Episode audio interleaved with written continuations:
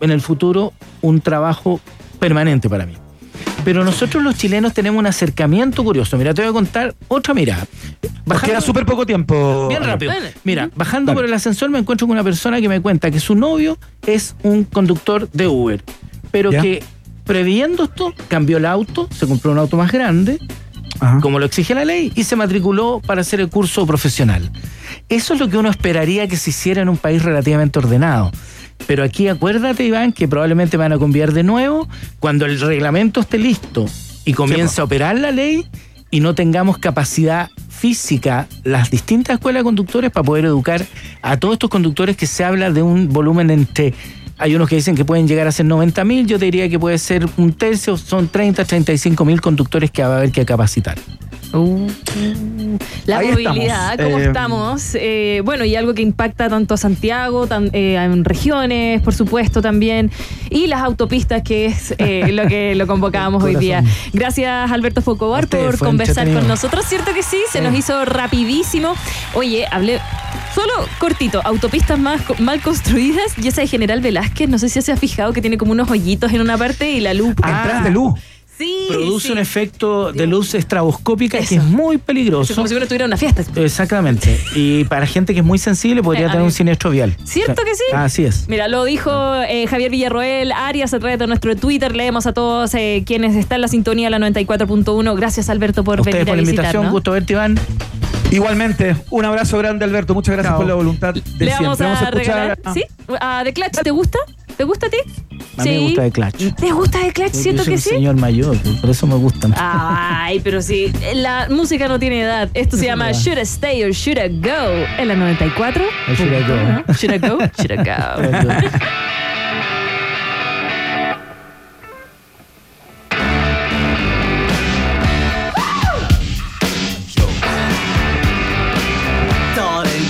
To let me know. I stay or should I go?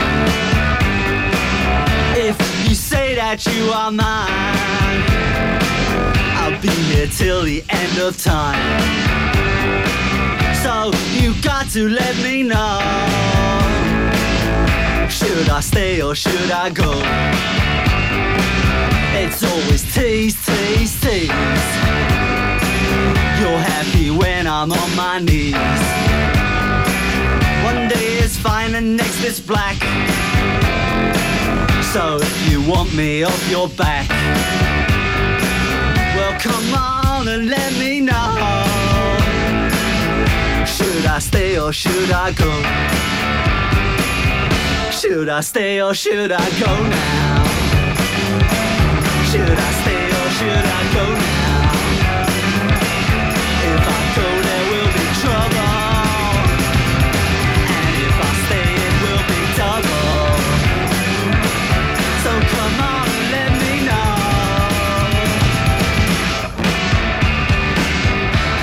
This indecision's bugging me.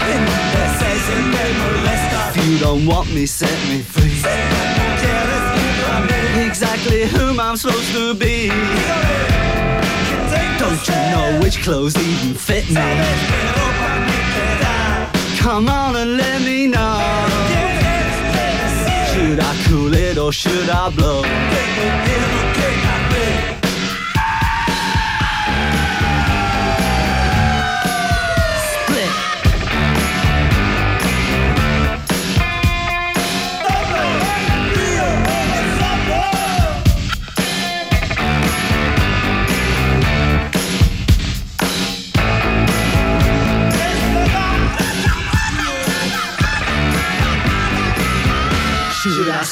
Should I go now? Should I stay or should I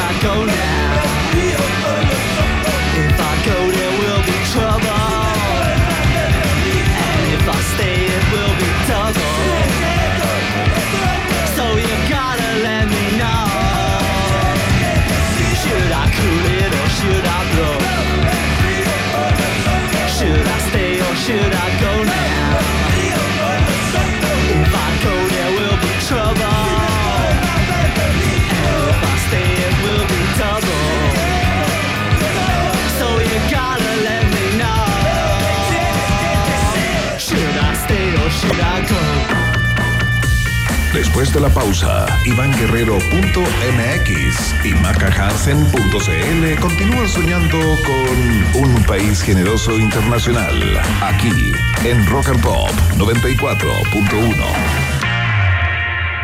Rock, rock, pop, pop, rock, rock, pop, pop, rock, rock, pop, pop, rock, rock, pop, pop, rock, rock, pop, pop, pop, pop, pop. Es la hora rock and pop. 7, 5 minutos. Trabajo, diversión y exquisita gastronomía, todo en un solo lugar, Hotel Nodo. Si tu jornada fue agotadora, puedes quedarte en su hotel y disfrutar de todas las comodidades de nuestras habitaciones. Ven y vive la experiencia Nodo. Es Nodo o nada. Hotel Nodo, Suecia 172, Providencia. Más info en Instagram arroba o en hotelnodo.cl. Bienvenidas y bienvenidos a Hotel Nodo. ¡Boom! ¡Splash! Ya falta menos para que te encuentres con tus héroes y juegos favoritos en la Comic Con Claro 2023. Este 27, 28 y 29 de octubre. Y si eres Claro Club, tienes 25% de descuento en tu entrada. Conoce este y todos los beneficios de Claro Club en www.claroclub.cl. Claro Club, te conviene. Por éxito de ventas, nueva fecha. Los Bunkers en el Estadio Nacional. 27 y 28 de abril 2024. El show que todos estábamos esperando. Los Bunkers en el Estadio Nacional. Ven aquí, 27 y 28 de abril 2024. Un momento histórico que no te puedes perder. Entradas a la venta en punto ticket. Produce La Oreja. Una pausa, basta de trabajar y entrégate a la calma y relajo del maravilloso lago Ranco. Visita Boca Lago Lodge Restaurant, lo más lindo del Ranco. Solo por este mes disfruta esta increíble promoción.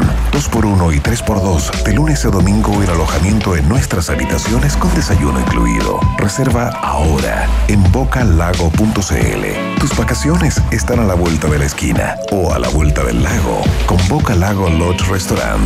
Boca Lago Lodge Restaurant, lo más lindo del Ranco. Grúa 24-7. Seguro Falabella. Chequeo a domicilio gratis. Seguro Falabella. Ya, y si quedó en pana. Seguro Falabella también. Recárgate de beneficios. Contrata tu seguro de auto full cobertura con hasta 25% de descuento. Seguros Falabella. Estamos contigo. Amiga, encontré un nuevo podcast que está bomba, así que te va a gustar. Hablan de eso que tienes tú con tu ex. ¿Cómo eso que tenemos con Manu?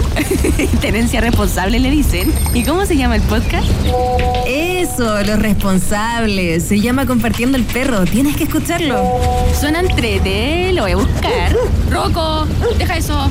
Estamos en vivo. Ya puedes escuchar el primer podcast de Malls y Outlets Vivo compartiendo el perro. Disfruta lo entretenido de Vivo, escuchándonos desde donde quieras, por Spotify o en la web de Vivo. En Rock and Pop, Iván Acapulco Guerrero y Maca Cachagua Hansen vuelven a colorear la plurinacional bandera de un país generoso internacional en la 94.1. Seguimos en un país generoso internacional y aterriza una de mis favoritas, eh, comandada por Queen of the Stone Age. Esto se llama The Way You Used to Do. Oye, es buena esta canción, así que sube el volumen a la radio.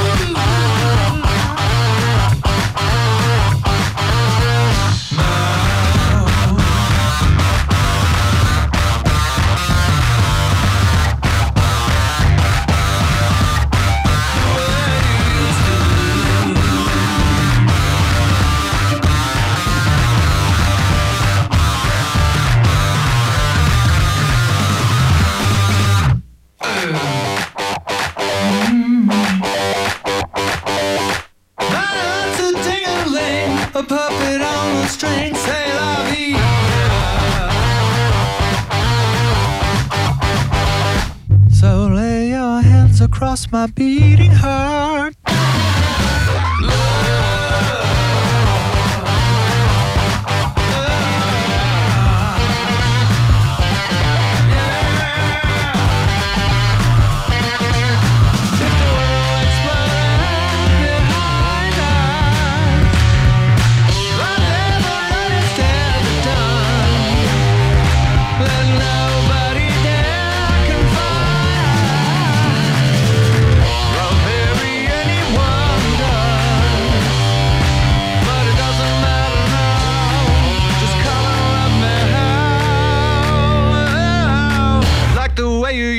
To do.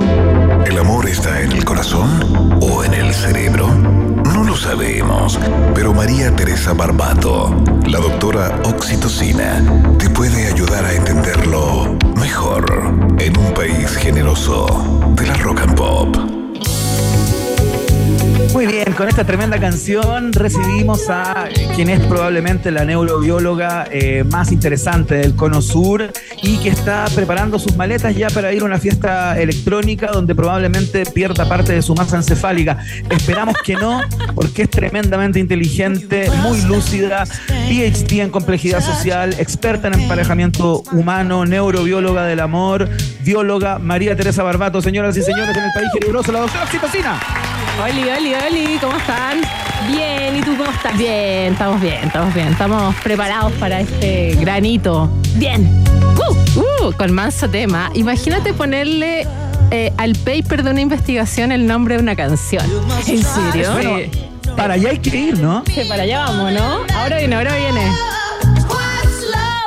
Ay, no, pero no le bajen, po. Yo tengo un amigo, yo tengo un amigo, yo tengo un amigo que está, que es como un emprendedor, ¿no? Como que, que hace como startups y este tipo de empresas que está creando como una suerte de ISAPRE online, ¿no? Eh, ya, puta, o sea, atrás la caída de las ISAPRE, pucha, quise decir. Y de este sistema está armando una, una ISAPRE. Y a propósito de poner nombre de canciones, la bajada de esta, de esta suerte de sistema de salud como privado, ¿no? De este seguro de salud privado, que no me acuerdo cuál es el nombre, la bajada es We Care a Lot. We care a lot. Buenísimo. Claro, que está basada en la canción de, de, de esta gente, ¿no? De Fate No More. Entonces, se puede, Se María puede, Teresa Barbato, se puede. Entonces, what's love got to do with it? ¿De qué- qué- Ya, pues basta, no quiero cantar, me da vergüenza. Ya, ¿de qué vamos a hablar, doctora Oxitocina? Mira, eh, hay siempre una visión súper antagonista entre dos emociones relacionadas, que tiene que ver con el amor, que es una emoción positiva que promueve las relaciones sociales, promueve los vínculos, y los celos que se ve en la psicología eh, más clásica o también más clínica como una emoción negativa. Ya. Entonces siempre se ha visto en la literatura más clásica como dos emociones antagonistas. Ok. Esta propuesta es una propuesta revolucionaria que en realidad nos dice que eh, probablemente el amor y los celos pueden tener una mirada en las que los dos tienen una funcionalidad que va en tándem, o sea, van en conjunto, ya que las dos son emociones universales y que cumplen funciones e- e- evolutivas o cumplieron funciones evolutivas importantes. En el caso del amor, dale nomás. María Teresa Barbato, para darle contexto a todo esto, lo que estamos comentando y lo que tú nos estás como traspasando, y con todas las personas que nos escuchan, es un paper que tú acabas de publicar, ¿no? Sí, es un paper que salió en la revista Frontiers. Desde hoy lo pueden ver. Si quieren, lo pueden buscar en arroba entera de Love también. Eh, y es un paper que eh, trabajamos acá en la Universidad de Santiago de Chile, en el Laboratorio de Relaciones Interpersonales y, y Evolución específicamente, con la doctora Ana María Fernández también. Y que estamos haciendo eh, ciencia de alta calidad y frontera de la ciencia acá en Chile, en Santiago. Qué fantástico. Bueno, felicidades por eso. Un aplauso para María Teresa Bernardo, porque Gracias. me parece que este tipo de cosas hay que destacarlas y no podía pasar piola que la conversación que vamos a tener en el día de hoy tiene que ver con un trabajo que tú estás presentando a revistas especializadas en el día de hoy. Juegue nomás, ya. Buenísimo. Eh, el amor y los celos pueden ir en tándem entonces. Sí, pueden ir en tándem y sobre todo ¿por qué? Porque cuando uno piensa en amor, nosotros pensamos del amor en que tiene hartas funciones, ¿no es cierto? De atraer a la pareja, poner energía para la conquista y también de protección, protección a la descendencia, vínculo, altruismo cooperativo y en el caso de los celos, los celos ha visto que son una emoción que permite la protección de este vínculo. Permite, ¿no es cierto?, que yo si veo un rival, si veo desviación de recursos emocionales o recursos tangibles, yo pongo una alerta. Entiendo. Entonces, en ese, en ese sentido uno dice, bueno, el amor y los celos realmente lo que están haciendo es proteger un vínculo valorado. ¿Qué es lo que ocurre? Que el amor es muy amplio en el sentido de que hay muchas definiciones de amor porque hay distintas etapas. Entonces uno puede ver el amor como apego, que por muchos años en psicología se trabajó el amor como apego y después gracias a los avances neurocientíficos nos dimos cuenta, bueno, pero es que el amor tiene algo más distintivo que el apego. Es, un- es algo distinto y tiene que ver con el tema de la pasión, con el tema de la dependencia. Entonces, ¿qué hicimos en este trabajo? Nosotros evaluamos el amor como apego y también el amor como dependencia y vimos si estos factores se relacionaban con los celos en parejas mira. comprometidas y en personas solteras. Ya. Eso fue lo que se evaluó en este paper. Perfecto. O Eh, sea, eh, ustedes lo que hicieron fue investigar cuánto eh, pondera el celo cuando el amor es ese amor más como, más como uno lo imagina, como ese amor más puro, y cuando ya hay dinámicas de dependencia en la pareja que supuestamente está enamorada, ¿no? Exacto. ¿Algo así? Exacto. Entonces la hipótesis que nosotros tenemos es que si uno ve esta funcionalidad, el, ap- el- el apego en general con los celos deberían correlacionarse positivamente, porque yo entre más apegada estoy a una persona, más voy a sentir celos en el sentido de celos reactivos, es decir, más voy a proteger una relación que ya es valorada porque ya estoy apegada. Claro. Y el apego me permite en sí también estas relaciones cooperativas. Entonces debería haber una relación, correlación positiva. Y la otra hipótesis que teníamos es que debería haber una correlación negativa o que no se correlacionara el celo con la otra medida de amor que tenía que ver con la dependencia. Entonces, ¿qué ocurrió? Que nos fue bien en la primera hipótesis, pero en la segunda hipótesis no nos fue tan bien. ¿Por qué? Porque las personas solteras, no sabemos por qué, y eso ahí eh, es una pregunta que queda abierta, tienden a reportar mayor celos con medidas de amor en general. Son más que- celosas las personas solteras que las que ya están en Exacto, pareja. como que se imaginan, yo creo que ahí hay como una expectativa, que dicen como, oye, a lo mejor en estas situaciones me tengo que poner un poquito más celoso, pero en realidad cuando tú mides en personas que están comprometidas por un mayor tiempo, eso no ocurre y generalmente son más celosos cuando ocurre una situación en específico. Ok. Entonces hay una ilusión también de las personas más solteras que los celos tienen que ver con las otras medidas de amor, pero realmente es el apego el que está correlacionado con los celos. Yo en un momento Perfecto. me habían contado que también el celo ocurre en ese momento en que esa persona que te entregó el amor a ti también se lo está entregando, este amor y atención, que es el apego, se lo está entregando a otra situación o a otra persona. Entonces uno que estaba acostumbrado a recibir, por ejemplo, ese 100% de amor y atención, está viendo que hay una desviación de energía y que se está yendo para el otro lado. Entonces eso generaría también un celo como, oye, ese amor lo quiero para mí.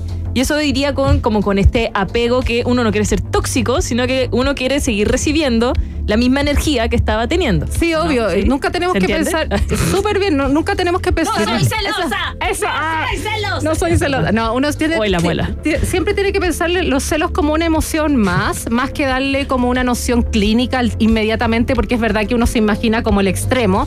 Pero en realidad, cuando tú eh, existe, cuando tú tienes celos, existe una protección a un vínculo valorado en una situación de desvío de recursos. Entonces, o- y obviamente eso tiene que tener a- aprendizaje y una consistencia. Si alguien te manda, no sé, un WhatsApp todos los días a tal hora y obviamente después te deja de hablar, tú pones una alerta y tú dices, chuta, hay alguien que está desviando este recurso. Lo mismo si está en una fiesta. Hay una y- fuga de energía. Claro, y una fuga de energía y no, es, Mm. y no es cualquier energía, la cosa también va en los detalles. Como eh, hablábamos en un momento también en una columna acá, depende si tú te ríes con tu pareja de ciertos chistes, con ciertas cosas, que esa energía se desvíe o que ese vínculo se desvíe es lo que te hace reaccionar celosamente. No es como cualquier cosa, cualquier mujer, cualquier Hay algo, hay algo que es interesante, que es una tesis que voy a eh, deslizar a propósito de la observación, simplemente sin ningún tipo de, de trabajo empírico, pero tengo la impresión que el celo eh, va disminuyendo a, men- a medida que la relación se va consolidando. Yo creo que hay un elemento en la temporalidad eh, que no es menor, eh, ¿no? Eh, a, propósito de cuando, cuando tú eres una pareja nueva, Nobel, digamos, y te estás todavía conociendo y todo eso, y, y estás poniendo mucha expectativa en lo que eso podría llegar a ser, el celo tiende a hacerse más presente en ciertas situaciones, ¿no? Que pueden parecer hasta menores, ¿no? Pero aparece el sentimiento con mayor, creo yo, eh, con mayor eh, frecuencia, que cuando una pareja ya está como establecida y ya hay ciertas certezas convenidas, ¿no? En esa, en esa relación. ¿Ocurre eso? O sea, ¿se podría decir que el celo va disminuyendo con el tiempo de pareja y con la estabilidad de esa pareja? Mira, sí y no. ¿Por qué? Porque como lo vimos en, en este trabajo, es verdad que las personas que estaban solteras imaginaban mayores reportes de celos con escalas de el amor en general. Eh, y eso nos quiere decir que hay una mayor expectativa como cuando uno está solo de ciertas cosas que pueden suceder. Pero ¿qué ocurre cuando tú ves a las parejas comprometidas? Las parejas comprometidas que están apegadas tienen una mayor correlación con celos reactivos, que son celos más específicos, que es lo que a, tú, a, a lo mejor a lo que tú te refieres, que es como quizá hay un celo más en detalle de ciertas situaciones, pero no es un celo como ansioso y pendiente constantemente, y es por eso mismo que las personas solteras tienen mayor expectativa de ese celo que las personas ya comprometidas. Y eso es un poco la importancia de este paper, que en el fondo nos dice que eso es el apego el que está más relacionado con los celos que otras características del amor en sí. Y también nos dice y nos llama a investigar que de repente cuando tiramos una escala tenemos que estar pendiente de que tenemos que medir muchas cosas más cuando estamos midiendo el amor y también medir muchas cosas más cuando estamos midiendo, por supuesto, los celos. No, no es tan simple eso. eh, eh, ese es el desafío. Un desafío, este paper es un desafío teórico más que metodológico. Es un poco como definamos qué estamos haciendo para poder compararlo.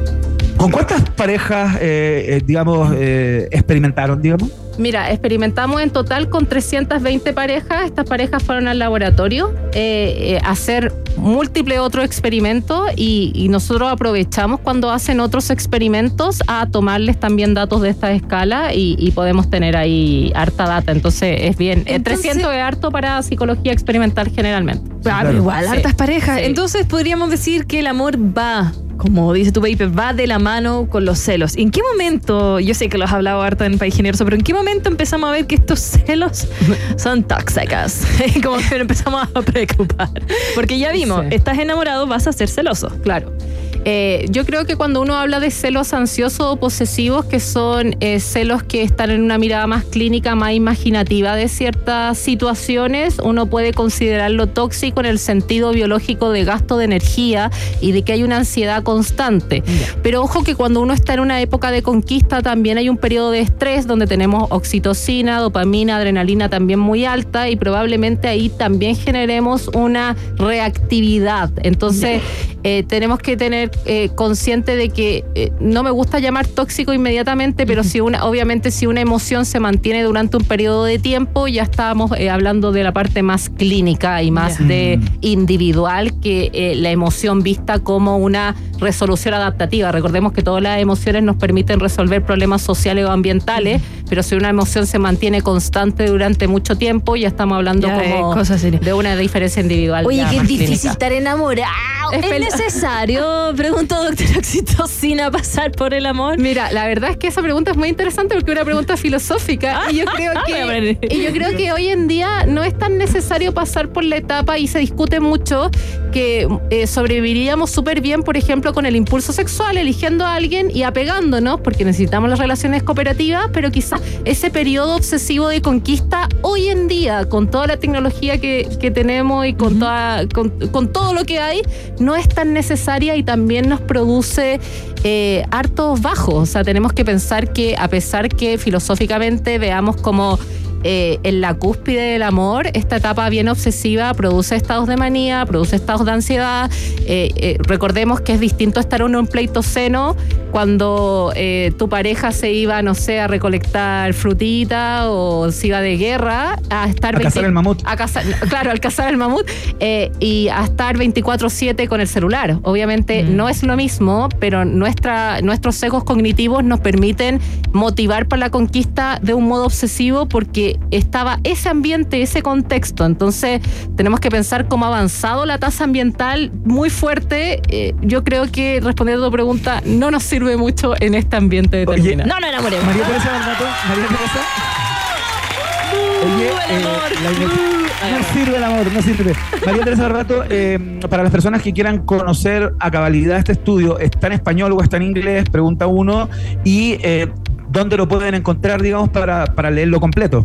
Mira, lo pueden googlear, pueden poner Frontiers, que es la revista, y pueden poner la canción de Tina Turner y poner Celos o Yellow Sea y mi apellido Barbato y lo van a encontrar al tiro. O también pueden irse. Con la canción de Tina Turner. Sí, la canción de Tina Turner y en vez de lo ponen Yellow Sea, Frontiers, la revista, palabra clave o Barbato y les va a salir inmediatamente ahí primera, segunda. No, si la cosa es- está buena, la cosa está buena. Y también pueden irse a arroba entera de loba y yo lo posteé en una historia eh, que dura 24 horas, por supuesto, la historia, pero lo podemos postear de nuevo para. Está en inglés.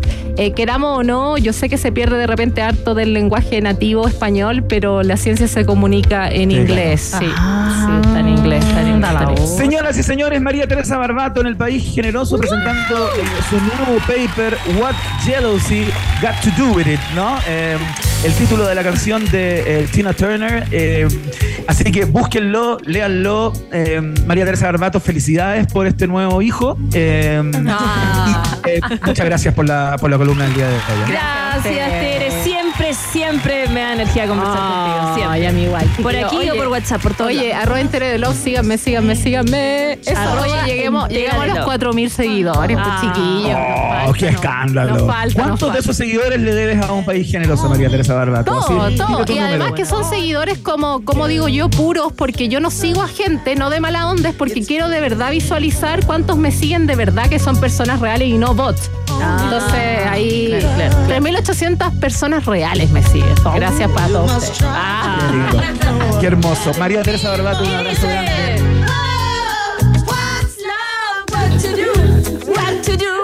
Ah, igual la canté bien. Nada. Ya. No vale nada el amor. Ya, perdón. Perdón, no, no, sí, sí, Oye, eh, Vamos a la música. Es un buen momento para, eh, para escuchar a Ed Sheeran, ¿no? ¿O le gustaría No, escuchar escuchemos otra algo cosa? más viejo. Mira, escuchemos a Elvis. Que no sale Bueno, nunca. feliz- O sea, viejo, pero gigantesco, digamos. ¿no? Sí, por eso, mira. Este es un clasicazo aquí en la 94.1. Aterriza Jailhouse Rack. Ah, mira. A ver, a ver cómo baila, vean. ¿Cómo baila, eh? El pasito, el Ahí pasito. estoy. Mira cómo muevo la pelvis, mira cómo muevo la pelvis. No. Began. The band was jumping and the joint began to swing. You should have heard this knocked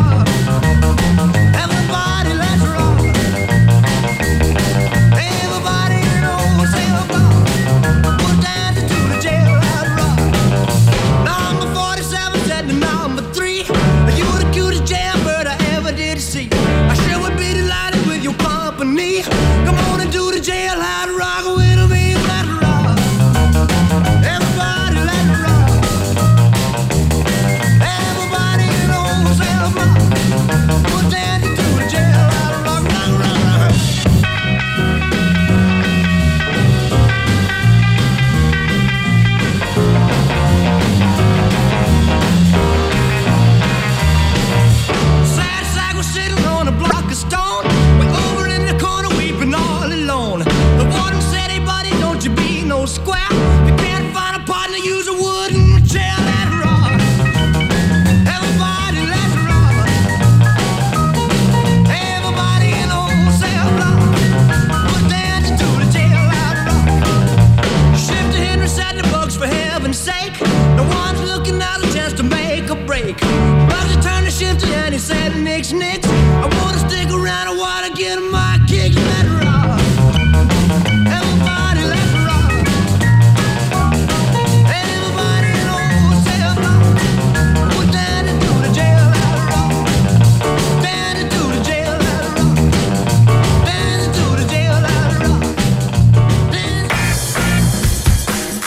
después de pasar por el rey del rock, saludamos a los reyes de la comodidad y el confort.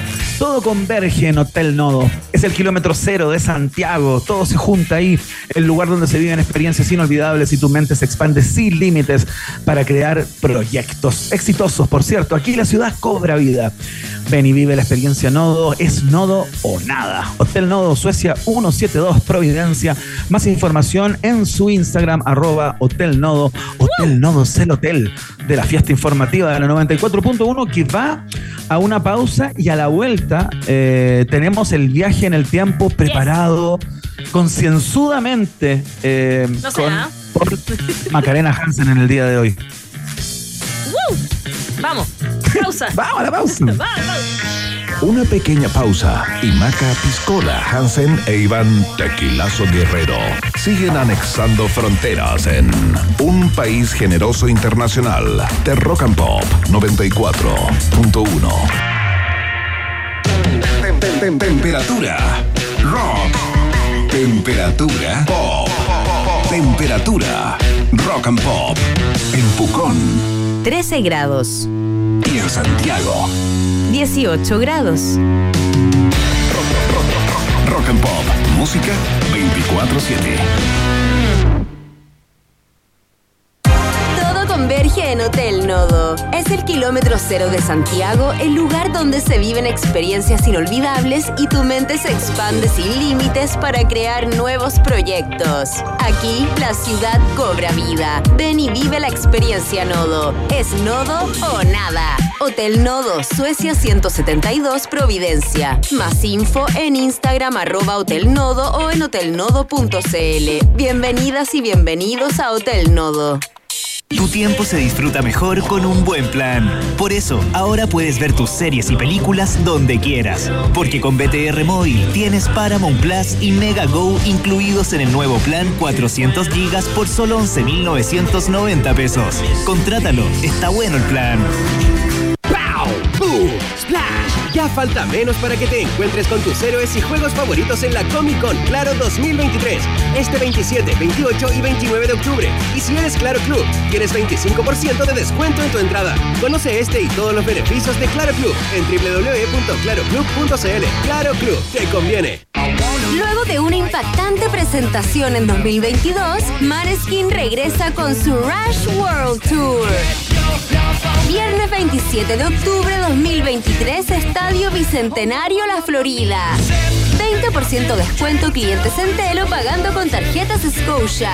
Consigue tus tickets en ticketmaster.cl. No te pierdas a Maneskin en un show lleno de energía y rock and roll. Para más información visita dgmedios.com. Si a un país generoso le agregas harto chile picante, el resultado es un país generoso internacional que ya está de vuelta con Maca Flop Hansen e Iván Chanfle Guerrero en Rock and Pop. Estimados pasajeros, pónganse cómodos y prepárense para el despegue. Llegó el momento de subirte al DeLorean de la 94.1 y viajar por la historia de nuestra cultura pop. Es el viaje en el tiempo en un país generoso de la rock and pop. Primera estación.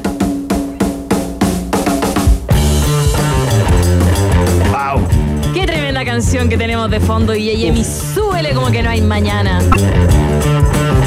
Tenemos a Led Zeppelin de fondo tocando Moby Dick, una tremenda canción, pero no vamos a hablar de Led Zeppelin, Iván, vamos a hablar de la muerte, como un día como hoy, de Herman Melville. ¡Wow! El autor, Clásico. escritor, ensayista estadounidense y autor de la novela Moby Dick, considerada uno de los clásicos más importantes de la literatura universal. Lo que pasa es que, Iván, perdón, y auditores y auditoras, perdonen, yo amo leer, me gusta muchísimo leer, colecciono libros, tengo el mismo libro 20 veces en diferentes ediciones, así te lo digo. No te puedo creer. En otros idiomas Ah, también, sí. Y por Increíble. eso- ¿Y este libro cuántas veces lo.? Te lo tengo tres.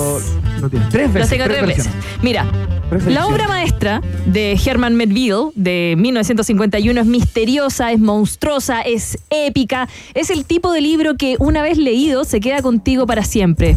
Ves sus metáforas, ves sus mensajes por todas partes, te ves envuelta en, ah, en este aparato cósmico que crearon con Moby Dick.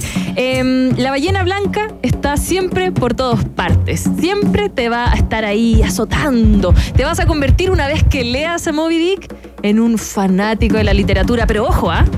No es una novela fácil. La misma novela es una novela en sí. Es una enciclopedia, es un ensayo. De repente te explican cómo matar una ballena, cómo sacarle la piel y cortarla en pedacitos. Después te explican qué tipos de ballenas hay. Y de repente aparece ese capitán medio loco en que te cuenta que todo este viaje que estás haciendo con él solo tiene una intención. Matar a su némesis. Su- y lo mejor de todo, Iván, es que Led Zeppelin finalmente también se maravilló con Moby Dick. Y Sí, sacaron claro. este temazo.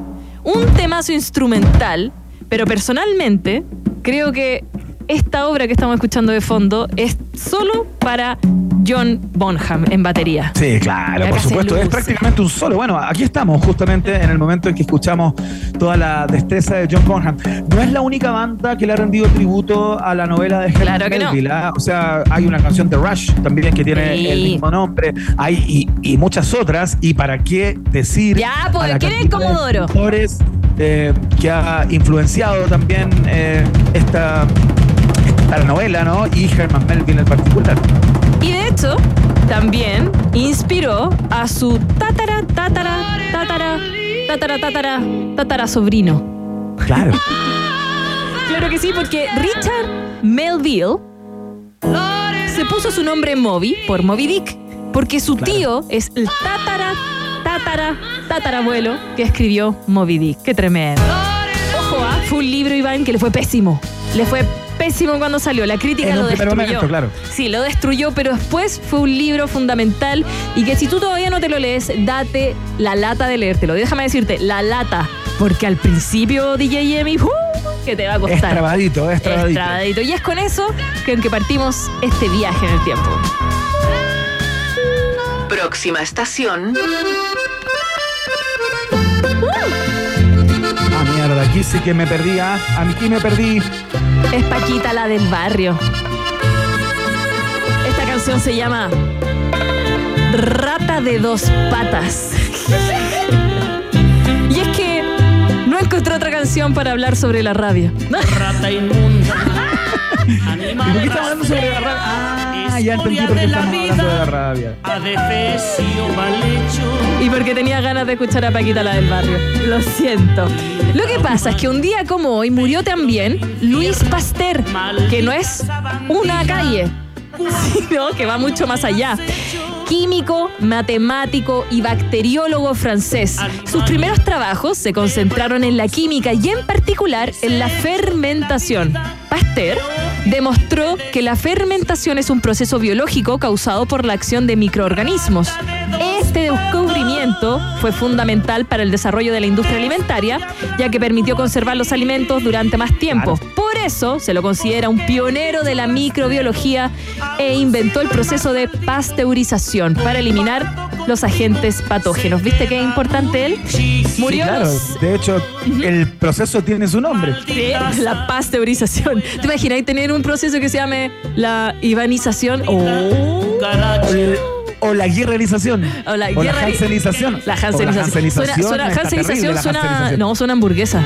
La hansenización. Dame una Mac Hans. Ya no, estamos hablando de otra cosa. Bueno, en 1879, Pasteur desarrolló la vacuna contra la rabia, que fue un éxito rotundo. Esta vacuna salvó a millones de vidas y puso un hito en la historia de la medicina. Y como no tenía canción para hablar de animales, puse. Extraordinario.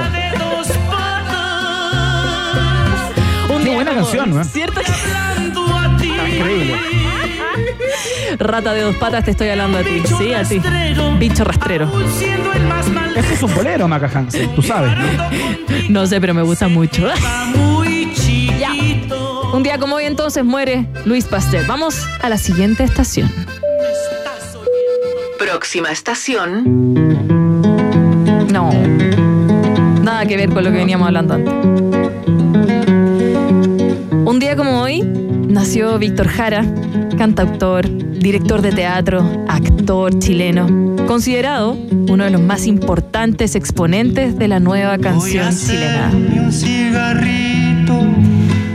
Jara comenzó su carrera musical en la década del 50 y rápidamente se convirtió en uno de los artistas más populares de Chile. Su música era una mezcla de folclore chileno, música popular y elementos de la canción protesta, aunque él nunca se sintió del todo identificado con esa definición. Sus letras tra- eh, hablan de temas sociales, políticos y se convirtieron en un símbolo de la resistencia al régimen militar de Augusto Pinochet. Y tras, lamentablemente, el, el golpe de Estado del 11 de septiembre del 73, Jara fue detenido, llevado al Estadio Chile, donde fue torturado y asesinado. Su cuerpo se encontró el 16 de septiembre de 1973 con 44 balazos, pero no es la idea de recordarlo para nada, sino que un día como hoy nació. De hecho, desde el 28 de septiembre, desde hoy día, hasta el 1 de octubre en el sitio de memoria Estadio Víctor Jara se van a desarrollar las últimas jornadas del Festival de Arte y Memoria en honor a Víctor Jara, donde va a participar Tita Parra, Claudio Narea, Inti Gimani, Roberto Bravo y la noticia completa también la encuentras en rockandpop.cl. El derecho de vivir. Iván, ¿qué es para ti Víctor Jara? Un panqueta, uno de los primeros punkis de, de nuestro país, eh, un artista gigantesco, eh, más allá de, eh, de todo lo que representó a propósito de la, de la dictadura en Chile y la salvajada de la cual fue, fue víctima.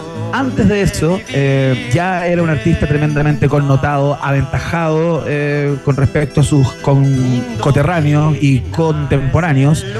Y me parece un fundamental, digamos, un superclase para, para nuestro país. Tenemos poco, junto a Violeta Parra, probablemente, eh, junto a algunos otros que podrían ser a- aislados desde el mundo del rock, está en el panteón, panteón de los artistas más importantes y representativos de la de la chilenidad y de una época, ¿por qué no? Víctor Jara le cantó a una época, a un momento, ¿no? Así es que, nada, me emociona, fíjate, eh, escuchar estas canciones. Sí, eh, el otro día veía una, a propósito de la conmemoración de los 50 años y de la muerte de, de Víctor Jara, veía una entrevista eh, que no había tenido la posibilidad de ver nunca de Joan Jara eh, cuando venía saliendo justamente del servicio médico legal eh, y cuando le permitieron ver el cuerpo de su marido, ¿no?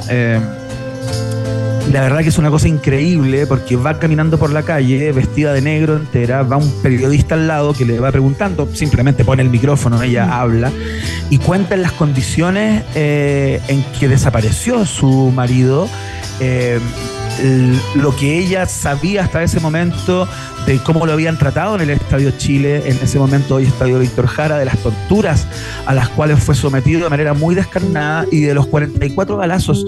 eh, digamos, con, con, las, con los que se encontró cuando eh, le descubrieron esa sábana en el Instituto Médico Legal y contaba que Víctor estaba irreconocible, digamos, o sea, que era una cosa absolutamente al- alevosa y salvaje, ¿no? Eh, y claro, ahí uno dice, para que nunca más, ¿no? Para que nunca más. Eso fue la estación número 3 aquí en un país La generoso. sonrisa ancha. Próxima estación. Los ritmos, Iván, porque en 1991, un día como hoy, a los 65 años lamentablemente murió Miles, Miles Davis. Trompetista, director de orquesta, compositor estadounidense de jazz, considerado una de las figuras más influyentes y aclamadas de la historia del jazz y de la música del siglo XX. Lamentablemente falleció un día como hoy de neumonía y fallo respiratorio en Santa Mónica, en California. Tenía 65 años y era por sobre todo un revolucionario del jazz. Si hay un músico que ejemplificó la vanguardia y la continua búsqueda de las nuevas sonoridades, ese fue Davis, cuyo viaje sonoro le llevó del bebop al free jazz, al free jazz, digo. Y sin grandes eh, músicos de, de la época, él se posicionó como uno de los más importantes del género por allá en los años 30, 40. De hecho, tuvo 50 años de carrera musical, tiene Grammys, estrellas en el Paseo de la Fama y muchísimos reconocimientos. Hoy fallece entonces Miles Davis.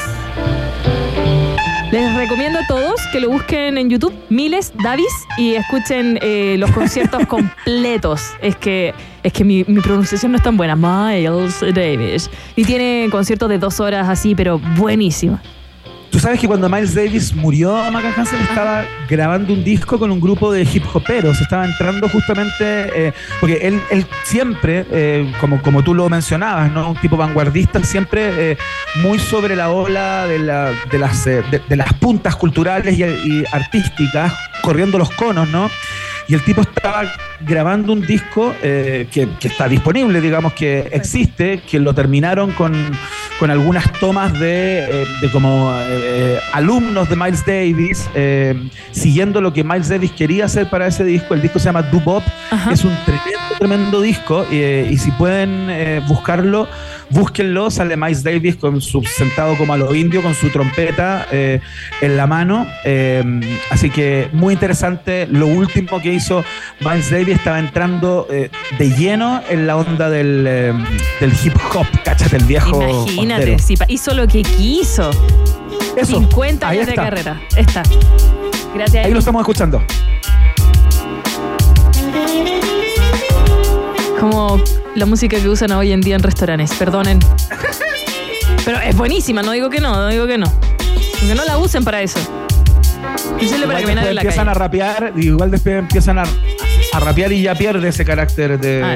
de restaurante un poco que tú le das, con una falta de respeto. Perdón, dije primero. Estoy jodiendo. Está bien. ¿Tú sabes qué es lo que más cuidan los trompetistas? ¿Sabes? ¿Sabes? ¿Sus mejillas? No, no, sé. Los labios. Bueno, sí, Se les pues, rompen, claro. se les rompen muchísimo por el Sí, esfuerzo el que implica. esfuerzo que hay que hacer. sí, tremendo. Ay, ¿Qué estás haciendo, Yemi? ¿Me das a invitar una copita de algo? Estamos. Perdón, estoy con Miles Davis. Es que se me hace como que esta canción está sentado en un restaurante. Estamos escuchando el Kind of Blue, ¿ah? este es un Sí. tema del disco Kind of Blue que está eh, calificado por los especialistas como uno de los discos más importantes de la historia del jazz y muchas personas dicen que eh, para adentrarse en el mundo del jazz eh, no se puede sino pasar por Kind of Blue, este disco que es una genialidad absoluta. Tremendo. Esa fue nuestra estación número 4. Un día como hoy fallece Miles Davis. Uh. Pásate el mojito.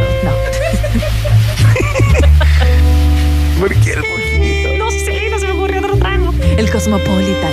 Ya vamos a la próxima estación. Última estación. Ahí vamos.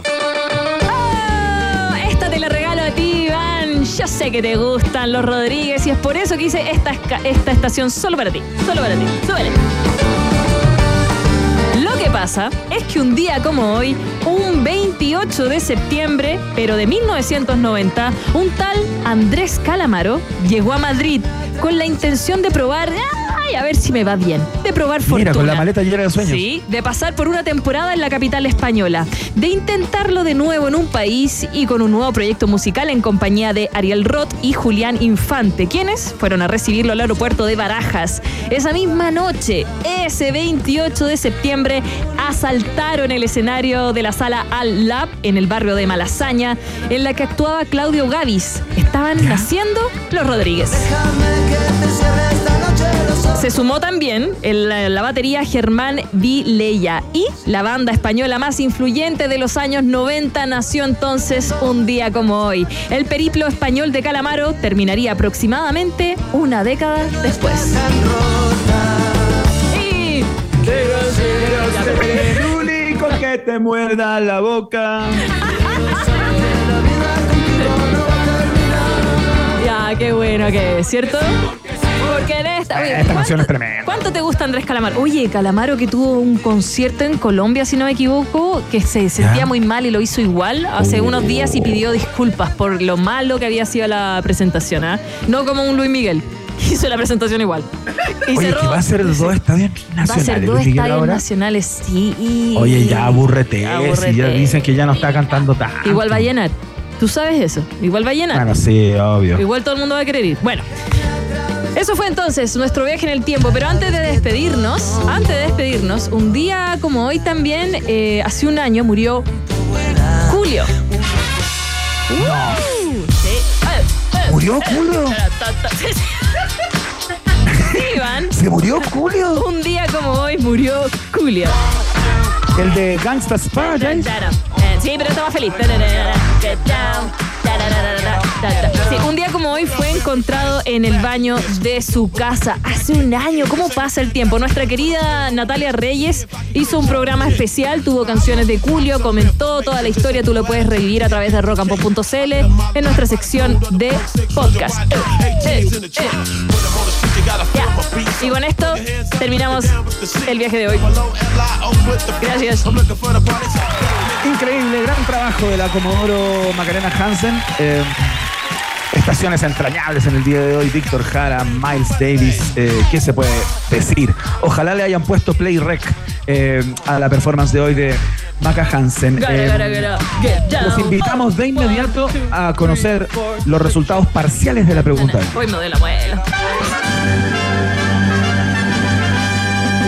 Rock and Pop tienes un permiso 24-7 para la pregunta del día. Vota en nuestro Twitter, arroba Rock and Pop, y sé parte del mejor país de Chile. Un país generoso de la Rock and Pop. Con 33 abstenciones de la oposición y 17 votos a favor del oficialismo, el Pleno del Consejo Constitucional rechazó la norma que establecía que las Fuerzas Armadas y de orden deben respetar el, valga la redundancia, orden constitucional y los derechos humanos.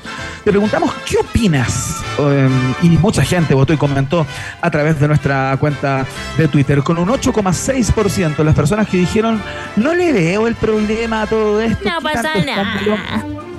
En tercer lugar, con un 9%, un poquito más arriba, eh, yo no sigo este debate ya. El debate del Consejo Constitucional me tiene sin cuidado. Un poquito más arriba, eh, muy estrecho los porcentajes en el fondo de esta tabla. En el segundo lugar, con un 10%, tendría que leer la norma para hacerme una idea acabada de eh, lo que estos parlamentarios, de estos consejeros votaron en contra. Y en primer lugar, con mayoría absoluta, con un 72% de eh, las preferencias, los que dijeron, me parece peligroso que haya eh, consejeros que no hayan estado disponibles para darle a las Fuerzas Armadas eh, un rol de respeto restricto a la Constitución y eh, a los derechos humanos. Es una discusión que, por supuesto, vamos a seguir eh, a través de todas las plataformas eh, por las cuales habitualmente van estas conversaciones, por ejemplo, ex e Instagram. Así está la cosa. Oye, ya lo saben, ¿ah? Muchas gracias a todos por participar. Vox Populi. Box Days en un país generese. Tienes preguntas, nosotros tenemos respuestas. Esto fue la pregunta del día en un país generoso.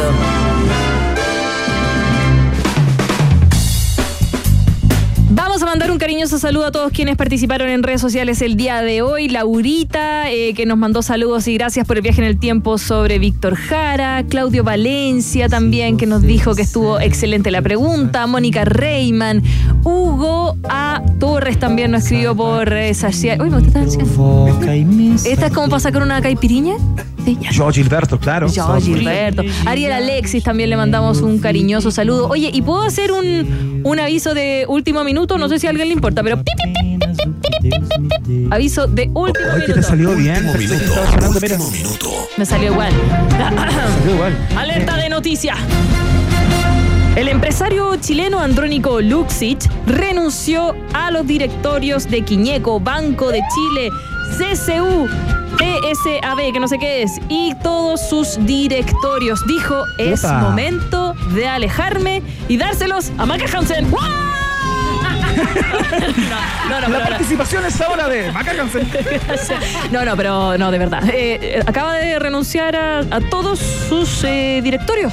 Iván. No sé por qué dice que ya es momento O sea, de se va para la casa Andrónico Lucic. O sea, Eh, a, a ver, se va para la casa entre comillas, digamos. Una Sí. persona que maneja ese volumen de negocio y tiene esa cantidad de plata dando vueltas por ahí por todos Obvio. lados. Claro, puede que se, se vaya de los directorios, pero probablemente siga eh, con un ojo puesto en, Se en va- sus negocios. sí, no deja la actividad Claro, empresarial, pero continúa. Va a ser cargo eh, efectiva la desde su renuncia. diván. Sí, va a ser efectiva la renuncia de su directorio el 29 de diciembre de este año. Tiene 69 años, ¿sabes? Dice que ha llegado, ha llegado a la convicción de que es momento de alejarme del día a día, de dar paso a otros liderazgos y permitir que sea el gran equipo de profesionales junto a mi hijo, obviamente, no, esa parte no la dijo, que hemos construido a lo largo de los años. ya, perdón. Eh, Vamos a pasar mi número. Bueno, oye, pero qué cantidad de directorios tenía. ¿Cómo no se te confunde el Banco de Chile con CCU? Obviamente son empresas diferentes, pero Dios mío, yo- que hay que tener cabeza, ¿no? Y bolsillo. Espero que nos mande un, un dinero para acá. No, no. Oye, hablando de Para ir bolsillo, al que fue- dentista. Hablando de bolsillo, quien fue millonaria desde chica, le agradecemos a Rosario Gess, por supuesto, la productora de este programa. Un abrazo muy grande eh, por su trabajo. eh. Y otro abrazo para quien jamás será millonario eh, a cargo de los controles de este programa. Emi, por supuesto, un abrazo grande para ti. ¿ah? Es que si sigue gastando plata en tonteras como la tarjeta VIP de Genshin Impact, va a seguir. Va a Por seguir supuesto, y- comprándose sin tres hamburguesas. Y pobre. Comprando tres hamburguesas diarias, claro. Bueno, pero ahí muy yo le, complicado. yo le quitaba la mitad de la hamburguesa, tengo que decirlo. Ya. Y yo que me voy a gastar la mitad del sueldo en el dentista porque ya me está haciendo tuntuna a esta hora de la tarde. Dios mío. De cagada más grande. No me Maca Hansen. Para las personas que no llegaron al principio del programa de hoy, Ay, quiero Dios decir que mío, Maca Dios mío. Hansen tiene un dolor de muela hace tres años. Dios mío. Iván, muchas gracias por, eh, por el programa de hoy, salió excelente. Y todos los que están manejando, mucho ánimo, hay muchísimo taco. Es día jueves, viernes chico en nuestros corazones y sabemos que el taco está ya. ¿Qué vas a hacer ahora, Iván? Porque para allá son como las 3 de la tarde. Voy a presentar la siguiente canción para cerrar el programa del día de hoy y voy a compartir con mi familia. Es muy probable. Oye, hoy día llegó, de hecho acaba de llegar, mientras yo hacía este programa, llegó mi suegra con mi cuñado para acá. Escóndete entonces. Ah, no, ah, qué bueno. Qué bueno. ¡Qué suerte! Qué sí, no, muy contento. Yo quiero mucho a, a mi suegra. Tengo muy buena onda con ella. y con mi Mentira, yo sé, también. yo sé lo que vas a hacer. Yo sé lo que vas a hacer. Le vas a encalillar a los hijos y te vas a ir a carretear como que no hay mañana aprovechando que está tu suegra ahí, ¿o no? Bueno, Sí. también, también. Sí. Bueno, le mandamos Un saludo a la suegra. Hay que decirlo, hay que decirlo. Ya. Ya, eh, nos despedimos. Maca Hansen, un abrazo grande. Mañana a las 6 lo hacemos de nuevo. ¿ah? Muchas gracias por la sintonía. Chao, chao. Nos vamos con The Cure, por supuesto, el gran Kiss Me, Kiss Me, Kiss Me. Escuchamos a Robert Smith disfrazado de oso junto a toda su banda. Esto se llama Why Can't I Be You. Perdón, me gusta esta.